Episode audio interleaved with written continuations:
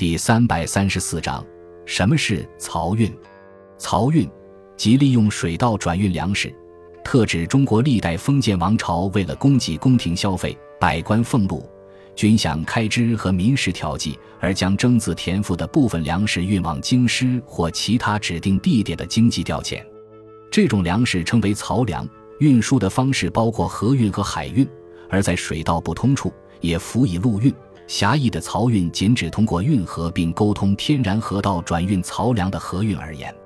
秦始皇北征匈奴时，曾自山东沿海一带运军粮往北河，今内蒙古乌家河一带，这可以看作是历史上最早的漕运。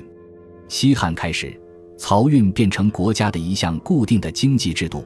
每年都将黄河流域所征的粮食运往关中，也就是都城长安地区。然而，漕运路途遥远，又要经过三门峡河险，耗费巨大。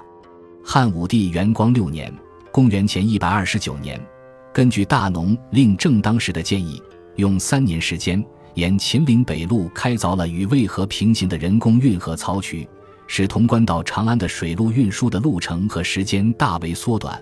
而沿渠的民田也能借此得到灌溉之力。东汉建都洛阳，漕运路程较近，又不需经过河险，在很大程度上减缓了漕运的困难。隋代在自东向西调运漕粮之外，还从长江流域征粮调往北方。